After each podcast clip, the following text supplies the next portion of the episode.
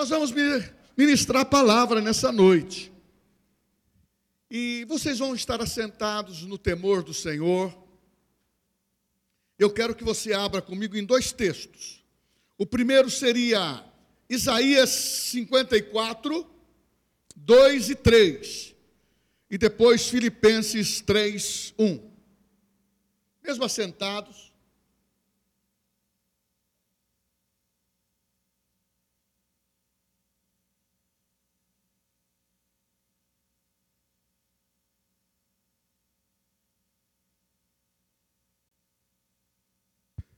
Primeiro texto diz: amplia o lugar da tua tenda, estendam-se as cortinas das tuas habitações, não o impeça, não o impeça, alonga as tuas cordas, fixa bem as tuas estacas, porque transbordarás para a direita e para a esquerda. Esse é o texto. O outro texto de Filipenses, capítulo 1, ou melhor, capítulo 3, versículo 1, diz assim: numa versão, o começo diz: Não vos canso de falar as mesmas coisas. O texto completo diz: Quanto mais, quanto ao mais, irmãos meus, regozijai-vos no Senhor. Não é penoso a mim escrever-vos as mesmas coisas, e a vós vos dá segurança. Aleluia. Eu quero fazer as colocações dessa noite do tema seria não impeças. É o pessoal falando comigo falando com você. Não impeças.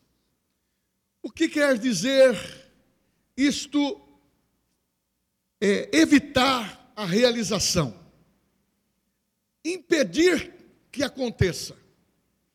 O que é romper? Não impeças. Romper é o seu tempo, é a sua hora, é o seu momento. É criar abertura, criar uma passagem com força. E se for necessário, arrombar, para que passe. Então, não impedir, é evitar a realização, é evitar o que acontece. Ok, nós estamos chegando já para o próximo ano, não é a mensagem do final do ano, mas é a minha responsabilidade movimentar, trazer ousadia, incentivar você, não aguardar até o final do ano, dia 31, para você talvez fazer alguns, alguns compromissos para o próximo ano. Mas eu quero motivar o teu coração, alegrar a tua vida e saber que você precisa estar em movimento, saber o que você quer, saber o que você quer chegar e não impedir a realização, não impeças. Porque na realidade, se nós atrapalharmos Deus, vai impedir o mover dele na nossa vida. Você pode ter conhecimento, você pode ter vontade, mas se você não, não exercitar a prática daquilo que você quer fazer e chegar, porque você é aquilo que você se enxerga ser. Como que imagina no teu coração, diz provérbio, assim vai ser. Como declara a sua boca pela fé, assim vai ser. Então, esses impedimentos muitas vezes surgem porque você ou eu, qualquer pessoa, de uma maneira negativa, pode dizer: Eu não tenho a oportunidade. Você tem o Senhor você tem a unção, vocês têm os dons que são irrevogáveis, mas se a tua produtividade, a sua maneira de enxergar está ofuscada, isso será impedimento, isso será um empecilho e vai impedir você. Quando houve essa profecia, primeiramente para Israel, falando de tempos finais, escatológico, E aqui é uma promessa que nós podemos extrair da Bíblia, dizendo que amplia a tua tenda. Está falando de tenda porque naquele tempo os nômades, aqueles que perdiam as suas casas, eles faziam as suas tendas, transferia de um lugar para outro. Mas aqui está dizendo, não é aquela tenda pequena que você tem. Por isso os judeus, eles comemoram o, o dia, a festa dos tabernáculos, porque ele monta a, a, a tenda e deixa a parte de cima descoberta para que ele possa ver as estrelas. É como a promessa que Deus deu para Abraão: conte as estrelas dos céus, vê se você pode contar. Então, você, quando enxerga e você profetiza e sabe o que Deus tem para você, você precisa ser certeiro, ser seguro, ser uma pessoa que sabe o que quer. Porque quem apenas sabe a dinâmica, mas não tem a força, a destreza para chegar ao seu objetivo, ele não terá. Porque para colocar amplitude na tenda, para estaquear, para trazer uma amplitude, você precisa ter força. Você não pode se impedir. Você tem que ver que Deus te deu uma vida para viver. E aonde você passar, pelo tempo que você passar, seja dentro da igreja, seja dentro da família, seja dentro da sua vida profissional, que as pessoas tenham saudade de você. Que as pessoas saibam lembrar que aquele homem de Deus, aquela mulher de Deus, sempre tinha uma palavra de motivação. Ou quando pregava, ou quando ensinava, sempre dizia: Nós chegaremos no objetivo, mas precisa romper, por força. Precisa não impedir, não impedir você mesmo de crescer.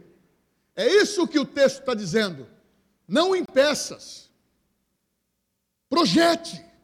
Eu tenho alguns conselhos pastorais para essa noite, porque Paulo sempre disse: é bom, é útil eu lembrar vocês, irmãos queridos, que não, não seja penoso o que eu vou falar, mas eu tenho que lembrar as mesmas coisas, porque o ABC da fé nos livra de tantas situações. Praticar a fé que agrada o coração de Deus, a fé do tipo de Deus, vai nos livrar de todas as situações, as improváveis, as prováveis, e vamos estar sempre com o coração otimista. Ah, com certeza teremos boa esperança. O que Deus falou a meu respeito, ao teu respeito, ao respeito da igreja, vai acontecer. Eu não preciso chegar agora, o, o, começo do ano, para fazer o que eu preciso ser ainda durante este ano. Por isso que é tempo de renovação. Não impeça você mesmo. Entenda que você pode aumentar a sua tenda. A fé que está em você. A fé, ela é mensurável. Ela pode ser pequena e ela pode ser grande. Ela pode desgastar e ela pode também, na hora que você quiser usá-la, se você não se alimentou pela palavra, se você não renovou a sua mente pela palavra, você tentará usá-la e muitas vezes pode não funcionar, porque ela desgastou e você não se apercebeu. Mas a, fé que aumenta é a fé, a fé da prontidão. Ah, é a fé que agrada a Deus. Eu creio. E ponto final. Eu não vou falar negativo. Eu vou falar a palavra. Independente da circunstância que eu viva, eu vou falar a palavra. Por isso, a mensagem dessa noite, ela, ela memoriza, ela traz recordação, ela também desperta. E esse tema está depositado no seu coração. Você é um depositário da palavra de Deus no seu coração. Você tem que ser um pregador ambulante. Eu tenho dito e falo sempre: quem crê no poder do Evangelho, ele atrai pessoas para perto de você. Porque o Evangelho transforma, o Evangelho cura, e acima de tudo, ele salva o pecador e dá uma nova oportunidade. Então, você é depositário da graça de Deus. Então Deus tem algo especial para você. Alarga suas tendas, estenda suas cortinas, aumenta suas habitações. E não impeças, porque vai transbordar para a esquerda e para a direita. Só transborda quem vê. Fala, eu vejo, eu vejo, eu vejo. O que Deus tem ao meu favor, a Sua palavra, as promessas, eu vou conquistar. Meu irmão, nós somos aqueles que fomos escolhidos para trazer à memória as coisas, repetir, repetir sempre, porque Deus quer romper com os nossos limites. Pastor, eu gosto tanto de ouvir. Eu sou uma pessoa introvertida. Ah, chegou o momento que Jesus está dizendo que a alegria é contagiante. Alegrai-vos com isso. Paulo está dizendo, eu vou repetir as mesmas coisas. Regozijai-vos. Tenha alegria. Sabe por quê? Porque a motivação do Senhor nos alegra por dentro, nos fortalece por dentro, faz o velho sonhar e projetar, e faz o jovem deslumbrar e correr como a corça, com força. É esse é o tempo, é o tempo em que a fé está na tua boca, está no teu coração, está falando a palavra da fé que transforma a humanidade. Então em você há poder, em você há consistência, mas o espaço que você precisa é que você não pode impedir. Deus está dizendo: tem espaço para você, não impeça.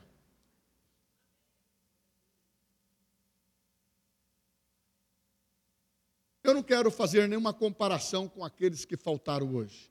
Faço isso com todo respeito. Mas uma das coisas que as pessoas precisam tirar o medo do coração. Falou que vai chover, vai ter tempestade, é um, a pessoa, a pessoa fica preocupadíssimo. Irmãos, descanse no Senhor e viva o melhor tempo da sua vida. Eu não vou morrer fora do tempo. Eu profetizo que eu vou participar do arrebatamento. Então nós temos que crer aquilo que crê, aquilo que fala. Ah, mas o senhor está fazendo um tratamento médico? Eu estou, mas o meu médico é Jesus. Ele é o médico dos médicos. Agora, confio no diagnóstico daqueles que são profissionais, habilitados, estudaram para isso e também são usados por Deus para curar. E nós temos que entender que é o tempo de Deus para a igreja, é o tempo de Deus para nós. E eu quero trazer aqui alguns, com, alguns conselhos para aqueles que querem transbordar para a direita e para a esquerda. Deus tem prazer em abençoar você, porque Deus criou você para dominar, frutificar e romper. Pastor, como que é esse rompimento? É ter desejo de ir para frente. O nosso carro tem a ré, mas o carro de Jesus, do Espírito Santo, é só para frente. Não tem ré. Ele só pode dizer assim: pare, ouça e escuta. Teve agora um acidente um trem, pegou um, um ônibus no meio do caminho. O, o, motorista disse: Eu não percebi, não ouvi. E o trem veio e pum! Bateu. Temos que estar atentos. É tempo de nós estarmos vendo os, os acontecimentos e não temer. É tempo de ver tudo acontecendo e não ter medo no nosso coração. Disse Jesus: quando esse tempo começar a acontecer, quando os sinais começarem a surgir, exultai, alegrai-vos, porque o vosso nome está escrito no livro da vida. O vosso nome está rolado nos céus. E ponto final. Porque você é um cidadão do reino. O seu DNA está nos céus. Você foi escolhido por Deus. Se você crê, diga amém. Agora, alguns conselhos, como pastor, não impeças. O que, pastor? A vida espiritual que Deus te deu. Vida espiritual é muito importante. Se você pegar a carta do apóstolo Paulo em 1 Coríntios, capítulo 1, 2, você vai dizer assim: como Deus deixou tudo corretamente pela bo a boca do apóstolo Paulo sobre o que é um homem espiritual. Um homem espiritual é aquele que discerne as coisas do espírito, é o que lê a Bíblia, é o que coloca o seu coração disponível para armazenar a palavra, renovar a mente, estar na sintonia, os ouvidos, porque há muitos tipos de vozes no mundo. E você precisa estar sintonizado para que isto não atrapalhe. Hoje eu ministrei muito lá dentro das águas, dizendo a sua identidade. Se eu chamar você, como que é o seu nome? Meu nome é Carlos. Se eu chamar você de José, você não me atende. Você não foi preparado para ser mudado o nome para José agora. A sua identidade é Carlos, mas a sua identidade espiritual tem que estar sintonizada pelo Espírito Santo. Você foi chamado por uma voz interior. Ele disse: Tu és meu filho, eu te amo. Ele salvou você. Então você tem que estar nessa sintonia. A identidade que Deus plantou no teu coração é ter um coração sensível a Deus, amar o Senhor e guardar os valores da vida espiritual. Tudo começa no espiritual. Se você não entender isso, há uma tendência ao fracasso. O homem espiritual, ele vai consultar o Senhor. Ele vai ler a Bíblia. Ele vai pedir cobertura, ele vai pedir oração, ele vai ele vai estar buscando o Senhor para o ponto certo. Aí acende as luzes de advertência. Olha, e começa a se alinhar corretamente para você tomar a decisão certa. O homem espiritual, ele está com a segurança que ele não foi chamado apenas para ser salvo. Se fosse só esse, você seria salvo, Jesus já levava você para o céu. Morreu. Foi para onde? Ele aceitou Jesus, morreu. Aí seria conhecido que, que quando aceita Jesus, a pessoa morre imediatamente e vai para o céu. Terminou. Não é assim. A carreira é diferente. Jesus tem falado para nós que essa missão ele, foi, ele deu para a igreja. Observa isso. Os anjos quiseram anunciar a palavra de Deus, porque eles sabem o poder do Filho de Deus que deixou os céus, deixou a sua glória e veio para cá pregar a salvação para todos os homens. A Bíblia diz que pela graça sois salvos. É graça. E ele comissionou eu e você para ser um homem, uma mulher espiritual. Pastor, esses conselhos vão chegar de um a, a seis.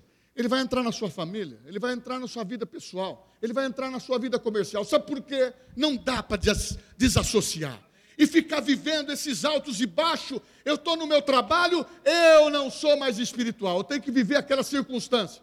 Eu fico igual o camaleão. Aonde eu estou, eu mudo a cor eu me adapto ao ambiente.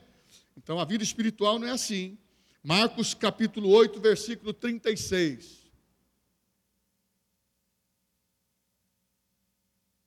Pois, que adianta o homem ganhar o mundo inteiro e perder a sua alma? Eu vou dar um testemunho muito rápido da minha vida. Eu fiquei dois anos no ministério tempo integral, dos meus 18 aos 20 anos. Ardia no meu coração de continuar pregando o evangelho, mas eu queria trabalhar. Eu tinha um sonho de ser um empresário e ser pastor como eu fui consagrado. E assim fiz e assim faço até hoje. Tenho a minha vida de segunda a segunda para servir ao Senhor, trabalhando e servindo ao Senhor na igreja. Por quê? Porque a minha vocação primeira é ganhar almas para Cristo, é pastorear. Essa é a minha vocação. Por isso, por que, que eu estou falando isso? Para detectar o que você quer ser.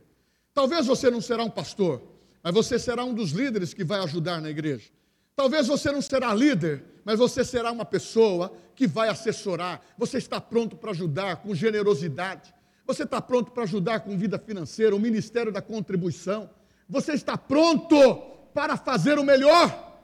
Porque dentro dos dons espirituais não são aqueles que são mais relevantes e aqueles que são menores, são aqueles que são classificados em serviço, para servir. E quando você serve, você tem o objetivo de agradar o seu Senhor. Sabe por quê? Se fosse só salvação, tem muitas pessoas que iam falar assim, pastor, estou querendo ir embora, porque a, a, minha casa própria falta 10, 30 anos para pagar. Não é isso, irmãos. Eu não vou sair daqui por causa de dívida. Eu não vou sair daqui por causa de uma coisa que não deu certo. Eu vou fazer dar certo, pela palavra e profetizar na minha vida, e receber profecia, e ler a palavra e crer, e falar com a minha boca o que vai transformar. Porque eu, quando sair daqui, eu vou sair muito bem. Agora, muitos podem sair como o ladrão da cruz, que saiu imediatamente, porque não tinha condições de ficar mais. Estava sob jugo, se arrependeu, e o que, que Jesus falou para ele? Hoje mesmo estarás comigo no paraíso. Ponto final. Agora, eu estou servindo a Deus desde criança. E alguém que aceita Jesus hoje aqui, ele tem o mesmo prêmio, ele tem o mesmo presente que eu tive, que estou trabalhando toda a jornada do dia. Ele vai ter o mesmo presente. E Deus é injusto por isso? Não, é graça, é amor. Ele quer atrair a pessoas. Ele quer usar a mim, a usar a você que está com um tempo determinado para fazer. Mas quando a gente chegar no céu, as recompensas virão. Camarada chega soldado raso, ele vai para cabo, ele vai para sargento, ele vai para tenente, ele vai, ele tem, não é que o céu tem uma, ele tem uma classificação de serviço, mas Deus quer dizer que tudo que você faz, não desfaleça as obras das suas mãos, porque a vossa obra terá uma recompensa, e Ele vai fazer isto. O homem espiritual precisa ser sensível. Não adianta eu ganhar o mundo inteiro. Por isso que eu falei sobre a parte é, profissional. Não adianta eu ter muito dinheiro e perder a minha alma. Eu posso ter dinheiro e ter a alma salva. Olha que coisa maravilhosa. Porque antigamente a gente pensava diferente. Que tinha que ser o mais, o mais simplesinho, o mais miserável para Deus se alegrar. Não, descobrimos na Bíblia que prosperidade faz parte da minha essência. O meu trabalho, Ser espiritual, eu posso ter recurso, eu posso morar bem, eu posso ser um financiador da obra, mas isso não vai trazer orgulho para mim, mas vai trazer o prazer de dizer: esse é o meu ministério. Assim o faço com alegria e amor. Aleluia! Porque quando você chegar no céu também, ele fala assim: o que, que você fez? Eu não preguei, pastor. Eu não preguei. Eu não tinha esse talento. Eu ajudava. O que, que você fazia? Eu servia lá no estacionamento eu servia na cozinha, eu servia no, no diaconato, eu servia em vários departamentos. Ele, o outro, ia falar assim: olha, eu tinha, eu tinha dinheiro, eu era fiel, eu depositava ali, no gasofilácio. Eu não queria que ninguém soubesse que fosse eu. Ou eu mandava o Pix, agora é chique, né? Eu mando o Pix para a igreja. Aí o tesoureiro contabiliza, mas Deus sabe o que você fez. O homem espiritual, ele deixa se romper. Ele não vai viver com inconstância. Inconstância é falta de perseverança daquilo que Deus falou com você. Eu estou vivendo até hoje promessas que Deus falou quando eu era criança. Eu saí lá do morro do querosene para estudar, para trabalhar, o negócio foi pegado. Mas uma coisa eu fiz uma promessa para Deus: eu vou te servir até o fim. Mas eu fiz também como Jacó. Naquele tempo eu entendi assim: que não falte roupa para mim, que não falte nada para mim, porque eu vou ser fiel, dizimista ao Senhor. Ah, meu irmão, tudo que você fala, você colhe. E hoje eu estou colhendo isso. E eu quero que você comece a colher, porque o tempo para você talvez vai ser mais rápido que o meu. Eu creio que Deus vai fazer, nesses cinco anos, aquilo que nunca fez em 20 anos da tua vida. Mas você precisa crer. Você precisa ser espiritual. Você precisa ser, se sensibilizar mais. Envolva-se. Não impeça. Não impeça você de crescer. Mas, pastor, quando eu vejo as pessoas falando em língua, comece a entender que línguas é um dom pessoal para edificar você, para você falar com os céus. Não tem mistério. Ah, eu vou. Não tem mistério. Tudo que Deus revelou é, é para você. Está descoberto os mistérios que estavam ocultos por séculos e séculos foi descoberto nessa dispensação da graça. Tudo foi graça. Então, você que quer ser espiritual, você que quer se envolver, orar na sua casa, marido e mulher ora, crianças oram, pai oram, e assim por diante, e orem na igreja, participe e comece a trazer para dentro da sua família. Ó, um conselho eu dou, nós temos familiares de várias religiões. Não precisamos debater religião. Nós temos que dar um testemunho com a nossa vida e viver uma vida agradável diante de Deus e ser espiritual. E quando estivermos no meio deles, da sociedade, nós vamos influenciar com a nossa simplicidade. Porque a Bíblia fala que o orgulhoso, quem é orgulhoso, precede a queda. Deixa o seu coração estar como um homem espiritual, uma mulher espiritual. Seja uma pessoa fácil de Deus usar.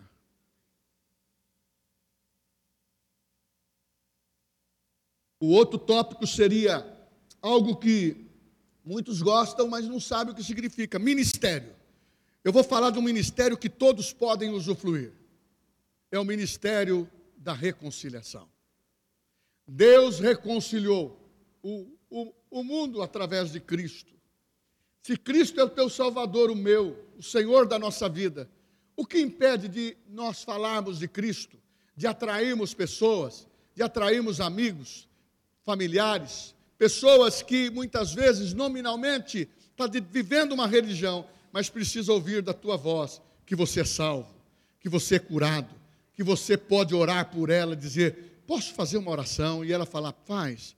É no nome de Jesus, eu declaro cura eu declaro paz, eu declaro que a opressão vai embora. Você tem que começar a exercer o poder que foi delegado ao, ao, ao crente, é ter a autoridade do cristão. Você olha o pastor, eu não posso ser diferente que você. O mesmo poder que há na minha vida, há na tua vida. O mesmo Cristo, o mesmo Espírito Santo que habita em mim, habita em você. Ah, o que nós precisamos é manter a sintonia. É o nosso coração está amando falar de Jesus, trazer as pessoas para a reconciliação, trazer as pessoas para eh, ouvir a palavra. Uma coisa eu posso te dizer para você, eu prometo isso. Eu não sou um pregador agressivo. Eu não sou um pregador. Espero que ninguém me considere assim chato. eu não sou um pregador que vai colocar responsabilidades sobre julgamento sobre vocês. Pelo contrário, eu, eu sou vocês. Nós temos o mesmo nível. Nós precisamos entender que o pastor pastoreia, os pastores se relacionam, os demais líderes se relacionam, mas nós precisamos cuidar da nossa própria vida, da nossa própria casa, da nossa própria voz. Você tem uma voz, é a voz da fé, é a voz da reconciliação, porque muitos amigos nossos na sociedade não sabem. Eu vou e falo. Quando eu falo que Jesus ama, se falar querendo inquirir, não vai funcionar. Mas quando você fala com amor, ele, ele, eles olham para você e falam assim: fala um pouquinho mais. E eu falo. Eu até quando quem anda comigo, eu falo, assim que nem que eu, só eu. Eu gosto de falar. Sabe por quê? Porque quando Jesus transforma uma vida, é um presente. Eu vejo aqui com meus olhos famílias e pessoas que foram transformadas. Isto é o nosso maior presente. Saber que o poder de Deus está atuando na tua vida. E você hoje já está com uma capacidade maior de amar, de servir e de ser um, exercer esse ministério da reconciliação. Você sabe que se nós fizermos isto, como Jesus fez, tem um texto que diz em João, capítulo 15, o 7, ele fala: Se permanecerdes em mim, a minha palavra permanecerdes em vós, tudo que pedires será feito. Mas ele fala para o pai uma declaração. Ele diz, no versículo 8 do capítulo 15: Nisto é glorificado meu Pai, deis muito fruto, e assim sereis meus discípulos. Então, quem exerce o ministério do poder do Evangelho falando para alguém, está dando frutos. Está dizendo, assim sereis meus discípulos. Ah, mas eu, eu fico com a boca assim, eu sou calado, pastor, eu tenho vergonha. Posso te ensinar um, uma coisa importante? Eu vi, tenho visto, minha filha está lá, todos os líderes do ministério, principalmente o presidente do ministério, ele era um homem que não falava, constrangido. A primeira vez que falou, tremia. Hoje é um homem que percorre o Brasil, os estados e, e muitos países para falar desta palavra. Deus faz grandes coisas. E um grande milagre que muitos conhecem é o homem chamado, homem de Deus também, Belirim. Ele era gago. Eu fico admirado nisso. Jesus curou ele, parou, e ele passou a pregar o Evangelho. Irmãos, há um poder dentro desse Evangelho reconciliador que só você pode usar e só você pode contagiar com coisas boas e saber, ah, meu irmão, enquanto eu tenho fôlego de vida eu posso falar. Tem aqui um testemunho que está em Atos capítulo 13, 36. Pedro falando, Paulo falando, diz assim: Tendo, pois, Davi servido ao propósito de Deus em sua geração, adormeceu, foi sepultado com os seus antepassados, e o seu corpo se decompôs. Tudo aquilo que ele se propôs a fazer, ele cumpriu nessa terra. Aqui vai uma observação. Nós estamos pelo menos com 50% da nossa geração perdida numa linguagem mundana, numa, numa linguagem intelectual diferente. Estão se formando mas está tendo uma, uma linguagem que está movendo não só cultura dentro deles, mas também estão plantando conceitos que são contra Deus, são contra a palavra, as personalidades estão mudando. A Bíblia diz que nesses últimos dias seriam desafeiçoados aos pais, não teria respeito, não teria respeito às pessoas. Que grave isso. Nós podemos, no Ministério de Reconciliação, nós jovens, vocês, igreja, nós juntos, trazer adolescentes e jovens para a igreja, para mudar a geração. Nós vamos cantar, então não tenha problema de você ver jovens dançando, cantando, louvando ao Senhor, porque é melhor cantar dentro da igreja, dançar para Deus dentro da igreja, do que dançar no mundo aí fora. Nós temos que se alegrar, porque o som, a vibração de Deus é para a igreja. O diabo, ele não perde tempo, ele é ele vai plagiando tudo, vai copiando tudo, mas tudo isto foi Deus que criou. E nós podemos usar com sabedoria para atrair os nossos jovens e adolescentes. E digo mais: se nós não estivermos despertados, a próxima geração vai estar estragada. Em relação a Deus, em relação a princípios de família, em relação a respeito, em, re, em relação a conceitos, em relação à própria Bíblia, que querem tirar das nossas mãos. O ministério de reconciliação é você sendo usado por Deus. Quantos querem ser usados por Deus aqui? Diga amém. amém. Deixa Deus usar você. O apóstolo. Ah, Jesus dizendo no capítulo 17, 4. Ele falando para Deus: Eu te glorifiquei na terra, completando a obra que me destes para fazer. Então agora é a minha missão Presente, presente. Chamou você, presente. Eis-me aqui. Porque é dessa maneira que nós vamos crescer e vamos avançar. Paulo também disse em 2 Timóteo 4,7. Ele fez tudo. Ele diz: Combati o bom combate, acabei a carreira e guardei a fé. Oh, aleluia! Que testemunho fiel.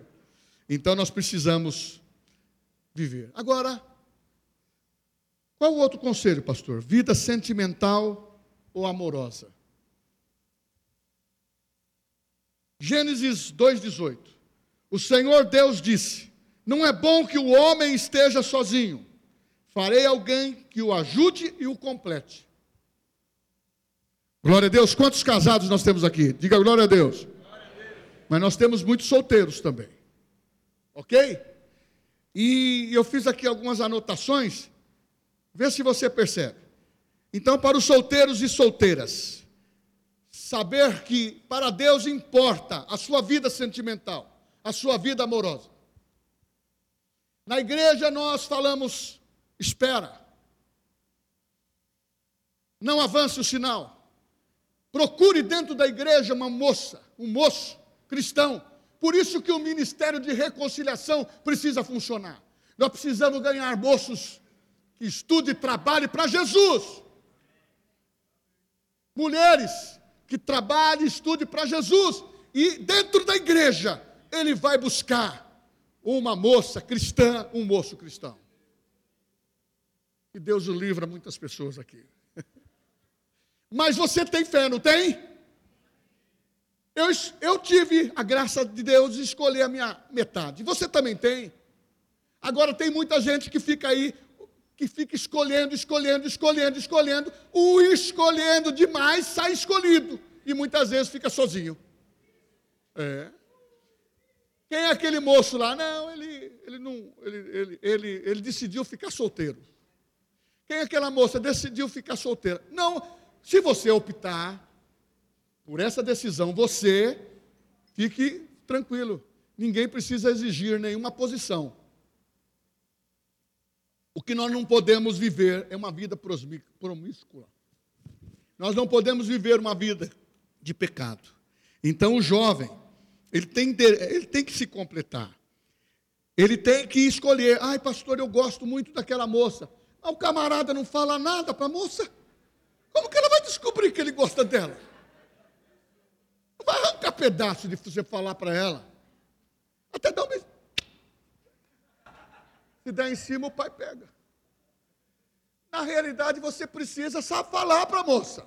E a moça precisa também abrir o coração. E se não quer, não fique, não fique triste, não. Se levar um não. Ué, não tem problema, parte para outra, parte para outro.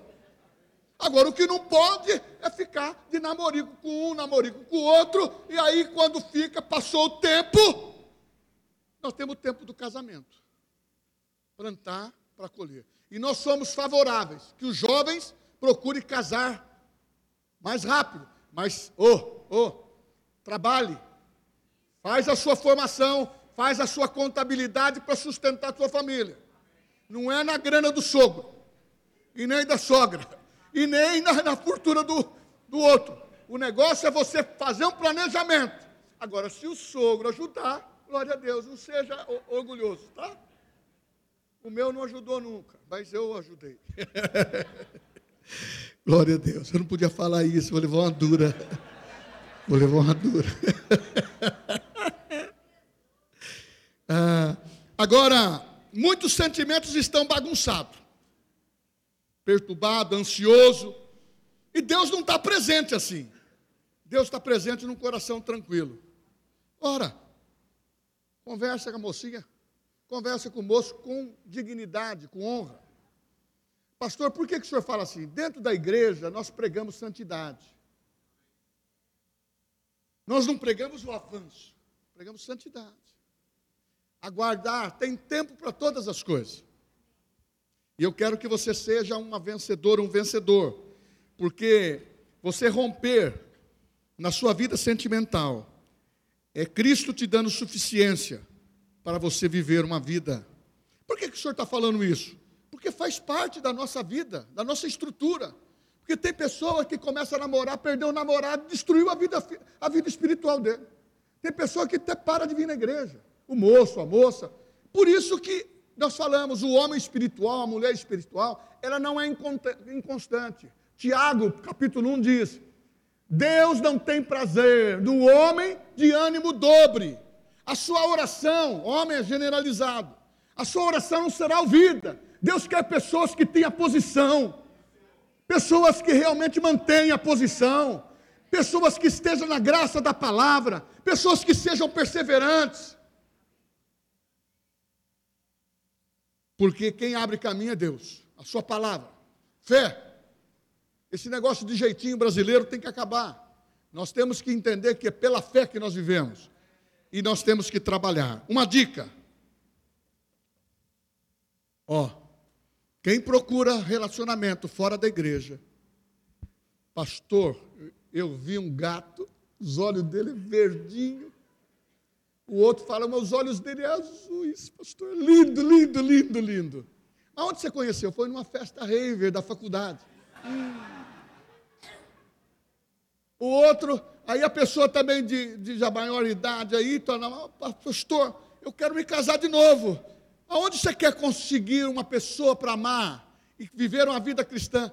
No forró da vovó não vai dar certo isso. Não vai dar certo. É na igreja, aonde nós temos, e o pastor, como águia, ele sabe. Se tiver algum gavião com mais intenções, com pessoas que eu tenho um relacionamento de tantos anos, eu dou uma dica: ó, calma. Sabe por quê? A paixão, os olhos nos seduz muito. O que nós temos que ter é um amor, é o respeito. E nós temos que trazer honra dentro da igreja para que os nossos filhos, as nossas famílias estejam todas bem.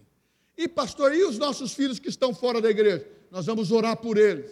Nós vamos amá-los e eles virão para a casa do Senhor. Então isso precisa desenvolver dentro de casa através do seu amor. Eu vou entrar aqui num outro conselho: vida familiar. Existem alguns obstáculos para ter uma família com sucesso. Casamento não nasce pronto. Mulher que você casou não nasce pronto. Eu estou ficando pronto até agora, faz 42 anos. E ela também. Eu falo para ela que eu amo, ela fala, mas quando eu piso na bola, ela, ó. mas eu também, ó. Por quê? O ferro se afia, tem que falar. Uma das coisas que a vida familiar quer, nós nascemos para sermos felizes. Felizes. Casamento feliz dá trabalho. Precisa, precisa, aí vem os filhos, dá trabalho. Mas nós precisamos por força. Não pode faltar amor dentro de casa. Você não vai ter direito. Você quer ter direito ou quer ter razão? Você quer ter razão sempre? Ah, não, é eu que mantenho a minha família, eu ganho mais que ela. Quando você casa, não tem quem ganha mais, quem ganha menos, tudo é nosso. Sempre o meu carro é nosso. Ela aqui está como testemunha. Se eu comprar um carro novo amanhã, lindão, pode ser o melhor, eu dou para ela e pego dela para mim e eu vendo o meu. Eu sempre dei o direito melhor para ela. Sabe por quê? Ela vai cuidar de mim o tempo todo e eu vou cuidar dela. Esse é o casamento. Isso é verdadeiro. Porque nós temos, vou te falar agora, me aposentei, ela aposentou. Sabe quem ficou com a minha aposentadoria? Ela. Quem que ficou com o cartão? Ela. E ela disse assim: vou falar. Ela deu dízimo. ela deu dízimo aqui, deu dízimo da, da aposentadoria e falou assim: os cartões quem administra sou eu. Esse dinheiro você nem considere mais, é, é guardado. O dinheiro é outro. Aí eu falo assim: temos liberdade. Se eu precisasse do dinheiro dela? Ó, vou dar um testemunho de casamento. Um dia eu precisei da minha. É, ela, é, eu ia falar capitania hereditária. Título de capitalização. Eu falei para ela: preciso da grana que eu pus lá para você, que é sua, é nossa. Ela falou assim: é seu, você tira lá, vou lá assinar a hora que precisa. Precisei para colocar na empresa. Irmãos, nós temos que saber o que é nosso, é nosso. Nós temos que viver uma vida, não é o dinheiro que vai nos fazer feliz. Outra coisa também, tinha muito ouro comigo.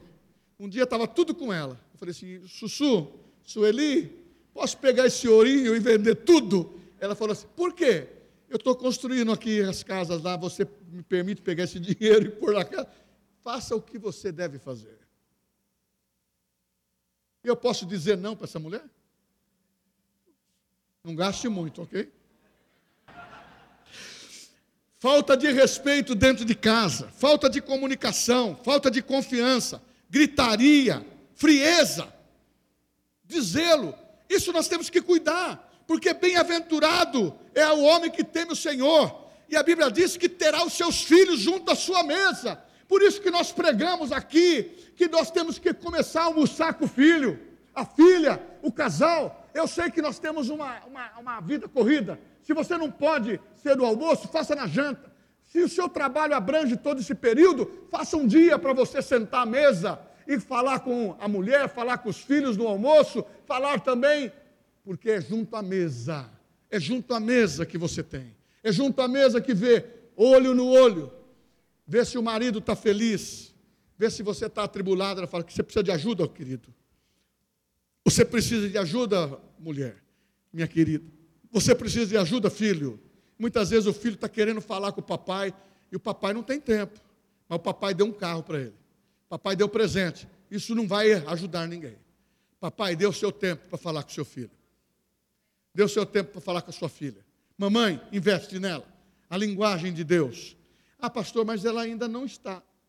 Investe com amor. Fale uma linguagem que eles compreendam. Vou correr aqui. Outra coisa importante, vida profissional. Quero tocar nisso também, é um conselho. Porque o ano que vem você tem que entrar com tudo, dentro desse mês. Porque Obed-Edom ficou três meses. Disse bem o pastor Daniel. Três meses ele já soube valer o significado de ter a presença de Deus dentro da casa dele. Sabe o que aconteceu com esse homem? Ramificou. Ele teve as gerações citadas na Bíblia, no livro de crônicas, filhos, filhas, descendentes, porque só um ato que ele fez. Ele disse: Senhor, a tua presença. Ah, Senhor, como o, o salmista Davi falou: os pardais encontrou casa, as andorinhas ninho para si, mas eu encontrei os teus altares, Senhor, Deus meu e Rei meu. Esse é o valor, e a vida profissional não pode desassociar da vida financeira, e nem pode desassociar da sua vida espiritual. Deus também tem prazer de ver os seus filhos se rompendo. Não impeça o seu crescimento na família, não impeça o seu crescimento na vida sentimental. Você aprendeu que você não anda pelo sentimento, nem por aquilo que vê, você anda por aquilo que creia. Aquilo que crê começa a profetizar. Vida espiritual começa a tomar posse, e na vida profissional é a mesma coisa. Porque quando você começa a falar, as barreiras começam a desobstruir. Eu sou patrão há muitos anos. Quando eu pego uma carteira profissional, que a pessoa tem vários registros num período de curto espaço de tempo. Tem alguma coisa errada ali. O cristão não pode ter esse procedimento. Nós temos que fazer o melhor. Eu fiz algumas anotações aqui. Não pode ter conformismo. Ele estuda, ele se dedica, ele se aperfeiçoa, ele sonha em crescer dentro da empresa ou se prepara para ser promovido dentro da empresa ou fora da empresa. Mas as pessoas que ficam na mesmice, vai ficar sempre enquadrado nisso. Falta de pontualidade. Isso serve na vida profissional e serve para a vida da igreja. Se marcou nove horas, não é nove e dez. Aqui vai aqui um conselho para o culto. O culto é às 18 horas. Fala assim: o culto é às 18 horas. E eu saio daqui às 20 horas. Você pode comer pizza, você pode jantar, você pode ir para casa, você tem tempo. Nós somos, hoje mesmo a Sueli falando, nós vimos no culto, de manhã na escola dominical, fazia batismo à tarde e à noite estava. E o meu pastor, ele era um pouco mais prolixo. Ele jogava o culto que começava às 19 e ainda terminava às 10 horas. Aí, você tem que se virar nos trinques, não é? Três crianças sacudindo. Daniel mamava, que era uma loucura. Trazia três mamadeiras para ele, quatro. É. E duas chupetas. Uma para cheirar e outra coisa. Mas não me dava trabalho. Hoje eu estou contando, hein? Pode contar? Falta de pontualidade, não tem compromisso, insatisfação, nunca está satisfeito onde trabalha. Irmãos, o cristão não pode ser assim. Temos que fazer igual José. José não é do Egito. José é no Egito. Aonde passa, abençoa. Aonde passa, prospera. Se o patrão é ímpio, o testemunho vai ser valioso. Fala, ali vai um homem de Deus, uma mulher de Deus, eu vou abençoar, eu vou investir, porque se a empresa prosperar, é fruto do trabalho e você não perde o emprego. Quem passou aquele sufoco quando veio todo mundo, é, aquele plano que veio para trazer desespero para muitos empresários? Eu vou pôr, tô, quem vai ser despedido. É uma loucura isso. Como agora, muitas vezes a pessoa não tem emprego. Irmãos, o cristão tem que dar testemunho. Se você crê nisso, diga amém. Irresponsabilidade, falta no trabalho. E ó, Até ganhei, ó. Trouxe aqui para pôr aqui.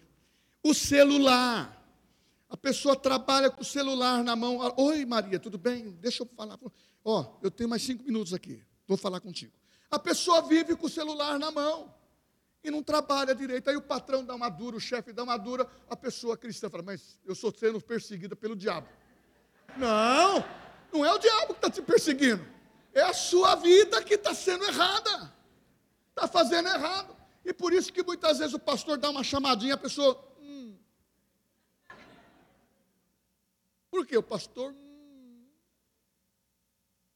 Meu irmão, nós somos voluntários para servir ao Senhor. Vamos fazer o nosso melhor. Não impeça você crescer. Não impeça você crescer. Não impeça você aumentar, alargar as suas tendas. Não impeça o pastor de memorizar as mesmas coisas, muitas vezes em conselhos para você crescer. Vida profissional importa, porque nós ganhamos empresário para Jesus, nós ganhamos pessoas para Jesus, e aonde trabalhamos nós temos que influenciar com o testemunho da palavra. Vida financeira é o final. Quem gosta de dinheiro, irmão? Eu gosto. Não, eu gosto. Mas o dinheiro, o dinheiro, o din não é o meu Senhor. O meu Senhor é Deus. Eu gosto do dinheiro para fazer o que eu gosto de fazer, mas ele não vai dominar meu coração. Já teve fase que eu não tinha dinheiro. Já teve fase no plano cruzado que eu só tinha 50. E tinha uma equipe para pagar eu peguei o dinheiro que eu tinha direito, paguei a equipe, fiquei sem dinheiro. O que, que vai fazer agora? Deus vai prover. Ele vai prover de novo. Não, nós não dependemos de sistema. Nós dependemos de Deus. Uns confiam em carro, outros em cavalo. Mas nós fazemos menção no nome do Senhor. Nós confiaremos, nós temos que romper em fé. Nós temos que saber que Deus trabalha por nós e que o nosso sustento, a nossa universidade, a nossa formação, a nossa empresa, o nosso trabalho, quem sustenta é Deus. Então levante, coloque um sorriso no seu rosto e comece a se alegrar. Comece a fazer o melhor. Porque não adianta eu querer ganhar as pessoas no, no, na flauta. Eu tenho que ganhar as pessoas com o testemunho. Ser-me-eis testemunhas de poder em Jerusalém, na igreja, na Samaria, no trabalho, e toda a Judéia, e toda a Samaria, e todos os confins da terra, aonde eu for, Deus está entrando comigo. Agora, e se você errar, seja apressado para se arrepender. Mas na vida profissional, nós estamos vendo os empresários querendo o testemunho da igreja. Amém? Vamos fazer o nosso melhor. E você que é empresário, começa a ganhar dinheiro. Fala, Deus, a ideia que o Senhor me deu, eu vou faturar. Não tenha medo de recomeçar. Teve pessoas que já teve insolvência, já faliu. Teve pessoas que tiveram experiências desagradáveis. Não, não é importante tê-las, mas se acontecer, tem um recomeço na presença de Deus com a palavra, porque Deus vai dar o melhor para você. E quem está na vida profissional, não faça tem alguns obstáculos aqui para romper. Má administração, desperdício. Entra dinheiro, desvia do caixa da empresa, a empresa fica sem dinheiro e aparece que ele tem dinheiro. No fim, a empresa não tem e nem a pessoa tem. Administre bem. Seja dizimista fiel, porque Deus é poderoso para fazer grandes coisas. Valorizar e cuidar do que você tem. Cuida da sua casa. Cuida de que Deus te deu, seu carro, seus móveis, mas não faça disso um Deus para você. A sua casa pode ser a melhor, mas Jesus mora lá. Ele entra com você. Deixa Deus usar a sua casa. Há um grupo de vida, pastor, estou morando lá no condomínio, no condomínio. O senhor vai vender casa em condomínio mesmo, eu vou lá. O senhor prega o evangelho lá, pode me convidar que eu vou. Não precisa nem fazer aqueles biscoitinhos, só o cafezinho, tá, está satisfeito. Sabe por quê? Nós vamos com o objetivo de pregar a palavra. O que temos. Agora, pastor, eu comprei um carro novo. Coisa linda, pastor. Eu pus lá um negócio. Deus é dono do meu carro, mas não leva ninguém para casa, não dá socorro para ninguém. A pessoa só usa o carro e no final de semana ele lava cedo, ele lava o para-choque que riscou. No à tarde ele lava o a pessoa, o Deus é o carro. Irmãos, não coloque o seu coração nisso. Deixa Deus acrescentar riqueza para você, mas a Bíblia diz: aonde está o teu coração, ali está o teu tesouro. Deixa Deus te dar uma casa boa, eu gosto. Oh, quando eu morei numa casa simples, e hoje eu passei, olha, olha que coisa, eu passei em frente da primeira casa que eu e ela moramos, aqui no Jardim Brasil, pagando aluguel. Eu falei assim: você viu aonde Deus nos colocou? Só moramos bem. Aí você fala, por quê? Deus sempre esteve conosco. Ó, oh, como você se imagina, é aquilo que você vai ter. Feche os seus olhos e comece a se imaginar tendo, tendo prosperidade, tendo vida espiritual, tendo uma família feliz. Comece a se imaginar agora, Deus dando graça para você ter um namorado crente, uma namorada crente, que o pastor vai fazer uns quatro, cinco casamentos agora no final do ano. Oh, glória a Deus! Já está marcado e vamos fazer. É coisa maravilhosa. Feche seus olhos. Não impeça você. Pastor, eu tenho tanta vontade de ter um recurso. Começa a ser fiel ao dinheiro que você tem. Para Deus te colocar no maior, você tem que ser fiel no menor. Amplia. Dependa de Deus. Amplia o lugar da tua tenda. Feche os seus olhos. Faça como o Abraão. Comece a contar as estrelas. Quantas vezes eu faço isso? Falo, Deus, meu orçamento esse mês está grande, Senhor. Dê sabedoria para, para mim, para Daniel. Oh, Senhor, para o Tiago e para a nossa equipe. E que venha, que nós possamos atrair, dê soluções. Você começa a declarar aquilo que você quer ter solução e começa a enxergar. E Deus começa a falar: Oh, aleluia, eu vou te ajudar. Ele está falando com você, eu vou te ajudar. Ah, é só ficar no monte que o Espírito Santo vai te ajudar. É só ficar no monte que o Espírito Santo te ajudará. É só ficar no monte que o Espírito Santo te ajudará. Amplie as suas tendas. Não te impeças. Começa a declarar: eu sou próspero, eu sou curado, eu tenho saúde, eu tenho um bom emprego, os meus filhos vão ter as melhores colocações, ah, minhas crianças vão estar, eu vou atrair meus filhos. Irmãos, ninguém está disperso para Deus porque a mão e o braço de Deus não está encolhido. Ele toca. Quando você começa a mencionar, ele vai tocando. Porque o braço dele está estendido. As suas mãos, enquanto parentes da graça está aberto, ela toca você. Pela fé, você fala o nome dele. Ah, o Ezequiel. Você fala o nome de sua filha. Pela fé. Ah, meu irmão, mas eles são pequenos, profetiza sobre eles. Amém. Ah, imunidade. São adolescentes, profetiza a imunidade, proteção. Irmãos, é espiritual isso. Talvez você não veja, mas os olhos da fé você passa a enxergar. Vida financeira, vida profissional. Começa a pedir para Deus uma ideia só, Senhor. Uma criatividade só Deus, me dê sabedoria para me administrar a empresa, os investimentos, para me comprar, para me comprar o terreno certo, o carro certo, a casa certa, para me comprar outras coisas, para investir na universidade do meu filho. Não vai faltar dinheiro para isso, vai sobejar. Ah, Senhor, é tão maravilhoso.